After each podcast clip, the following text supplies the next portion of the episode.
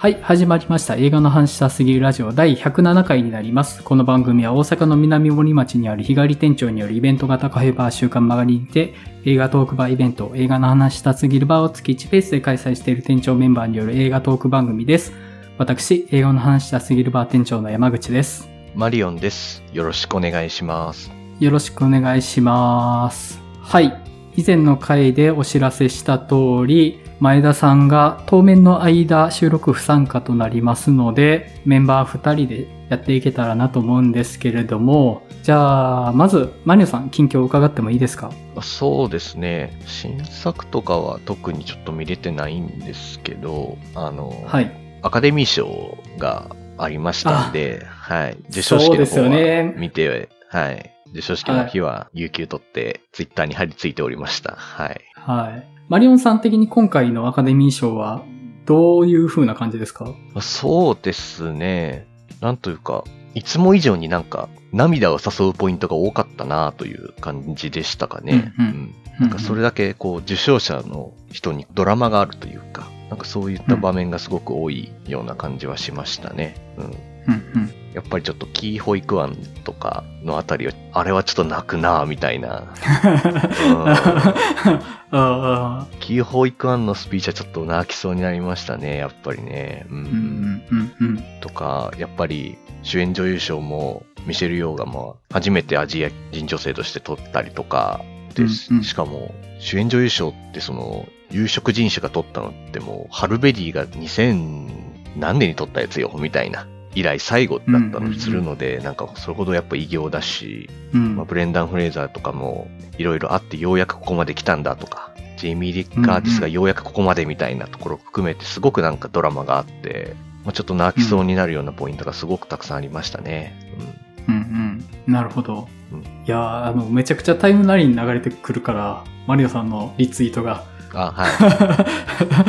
あの、大変 荒らしてしまいまして申し訳ないです。あ、いえいえ、あの、僕、アカデミー賞の動向、マリオンさんのリツイートで大体把握しました。誰か流してくれるやろうみたいなやつで僕がずっと流してましたんで、はい。はい。じゃあ、特に新作はあんまり見てない感じですか？そうですね。ちょっと新作の方は全然見てなくって、うん。まあいろいろ、そうですね。作業とか、いろいろ友達と会ったりとかそういうのとかでもありましたし、ちょっと映画も見れてないんですけど、アカデミー賞がうん主に話すようなトピックかなって感じですかね。なるほど。うん。うん。はい。えっ、と、僕はですね、まず、ブルージャイアントを見ましてですね、おー、話題ですよね。かなり話題になってますよね。うん。で、明確に弱点があると同時に、一点突破の魅力もあるっていう感じの作品にはなってて、うん。その一点突破が刺さった人は、ドハマりしてるかなっていうところ。うんうん。で、弱点の方が引っかかった人は乗り切れないってなってるんじゃないかなっていう感じだと思います。なるほど。うんはい。で、個人的にはね、ちょっと話が合わない部分があって、うんうんうん。ちょっと乗り切れなかったとこがあるんですけど、その弱点動向とは別に、あの、登場人物の中で音楽っていうものの捉え方が、ものすごいエゴとうん。万人に開けた音楽っていうものが、うん。当然のように両立してるんですよね。で、僕の中でその二つって両立しないものなんですよ。うんうんうん。で、それ、芸術ってその相反する二つを問い続けることが芸術なんじゃないかなと思ってて、うんその二つが当然のように両立していると僕はうまく飲み込めなかったっていうのがあったんですよね。おー。ほうほうほう。なるほど。うん、結構これはね、今回ブルージャイアントを見てなんか原稿化できたような気がしてて、なるほど。はい。はい。はい。で、その意味で逆にむっちゃ乗れたのが、うん。フェイブルマンズだったんですよね。おー。あ、フェイブルマンズ。はい。はい。で、あれ、むっちゃ良かったんですよ。めちゃくちゃ良くて。めちゃくちゃ良かったですか？やっぱいいですよねって。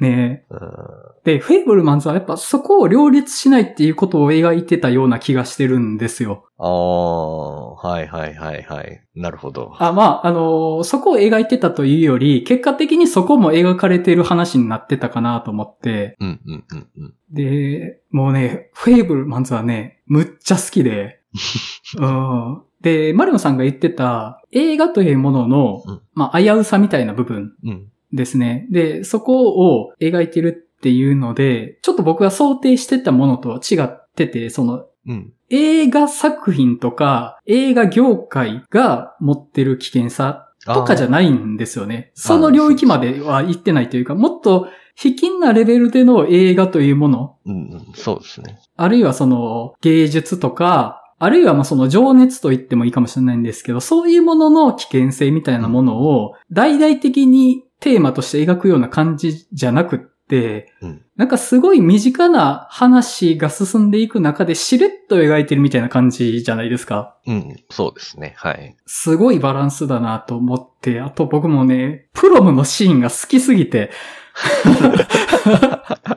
ほうほうほうほうほうですねうプロムのシーンが好きすぎて、う。はいはい。もうあの、特にロッカールームの下りね、僕もう、たまらんもんありましたね。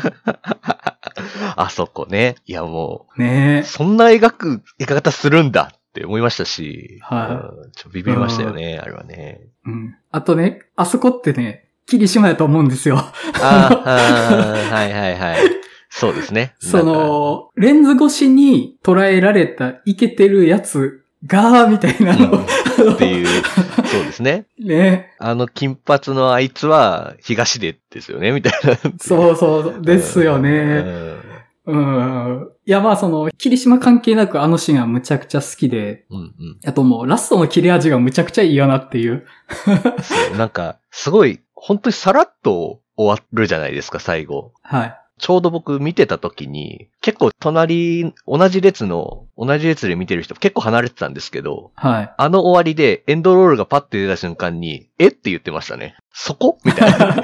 まあ確かにちょっとえってなるよねっていう。あ、そこで終わるんだみたいな感じのこう含めてね。ちょっとね、驚いたのはちょっと印象的でしたね。うん。あれ、ぼんやり見てると、何のこっちゃわかんないじゃないですか。そうですね。うん。実際はなんか、おっとっとって感じでうんやってるから、あの、うん？って見てる方としても、うん？ってなっちゃいそうなとこですけど、あれがね、バランスとして素敵やったなと思って、うん。なんかね、あのまあ、しばしばよく描かれる、才能がある人間の情熱の暴力性みたいな話ってよくあると思うんですよ。うんうんうんうん。まあ、それこそ、チャゼルとかもそういう側面描いてる監督かなと思うんですけど、はい。なんかそこをあまり上げつらいすぎない感じで描いてる手さばきといいますか、バランス感覚。うん。うん、なんかすごいなと思って。うんうん。これ見よかしで NASA みたいなところ。うんうん。うん、マリオンさんが言ってた千人みたいっていうの分かりましたね。達人だなっていう。うんうん。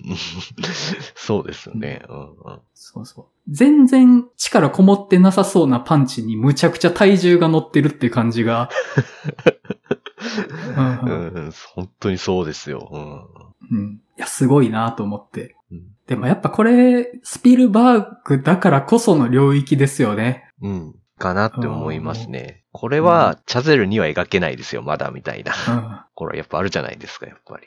い。まあ、あと30年経ったらチャゼルもこの領域行くかもしんないですけど、そうそうそうそうそうそうんまあまあなんかね、その、本当にね、う。うん。達人技だなっていう感じでしたね。そうですね。本当に、はい。すごかったですね。いや、もうこれ、うん見たときはすごいってなるんじゃないですか。でもなんかはいアカデミー賞全く何も取ってないっていうのがちょっとびっくりですよねってはいいう風になるわけですけど、はい今回。そうですね。確かにね、フックはないなと思って。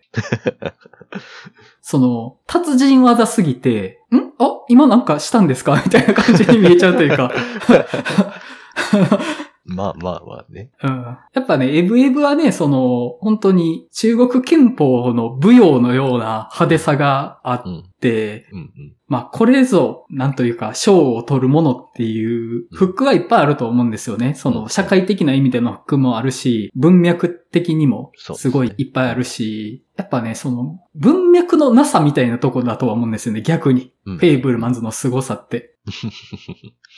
うん。いや、本当にね、良かったです。うんあと、塚口さん産劇場で今、パンズラビリンスのリバイバルやってるんですよね。ああ、そっか。一週間限定とかでしたっけ？なんかあれって。あ、もう終わってるのかな？これがやることでまあ終わってるのかな？そうですね。え収録タイミングではまだやってるかな。えっ、と、そうですね公開タイミングでは多分もう終わってるはずで、まあ、初めて見たんですよ。おー。パンズラビリンス。あ、これを初めて見たんですね。はい、これ。そうですう。んなんだったっけ？ペイルマンか。フェイルマン、はい。初めて見ました。で、意外と現実世界パート多いなとは思って、うん、うん。ちょっと想像とは違ったっていうのがあったんですけど、やっぱりね、クリーチャーデザインがさすがだなっていうのはありますよね、本当に。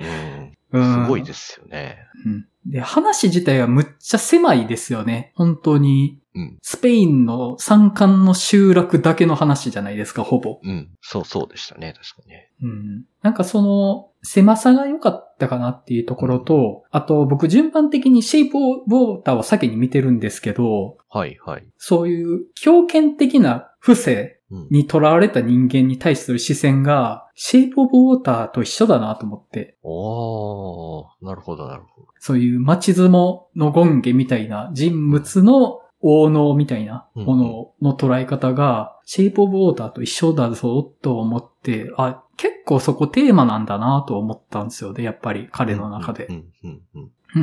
で、その、弱者の武器としての空想っていうものもうん。共通してるとは思うんですけど、うん両作とも。そうですね。うん。そこは、あんまり僕、デルトロ見てない人なので、うん。本当にこれが2作目ぐらい、あ、パシフィックリム見てたか。まあ、パシフィックリムはちょっと、あの、文脈が違いすぎて。違いますからね、ちょっとね。はいまあそうそう。まあ、それで言うんだったらやっぱり、まあ、最近やってましたけど、ギレルモ・デルトロのピノッキオとか、うんうんうん。あれもやっぱり、ああ、やっぱこの人が作るピノッキオだなってなるんですよね。やっぱり最後とか見ると本当に。うんなんか彼の作家性みたいなのの一部がちょっと見えた気がして、うん。で、あと、まあ、スペイン内戦モチーフだと、ミツバチの囁きをね、どっかで見たいなとは思ったんですよあー見ね。たことないんですよね。それもね。うん。やっぱ、一緒に名前上がるじゃないですか。パンズラビリンスとミツバチの囁きって。うん。ちょっとこれはどっかで見たいなとは思ってて、うんもしかしたら来週見て話できたらいいかなとは思ってるんですけど、うん。まあ、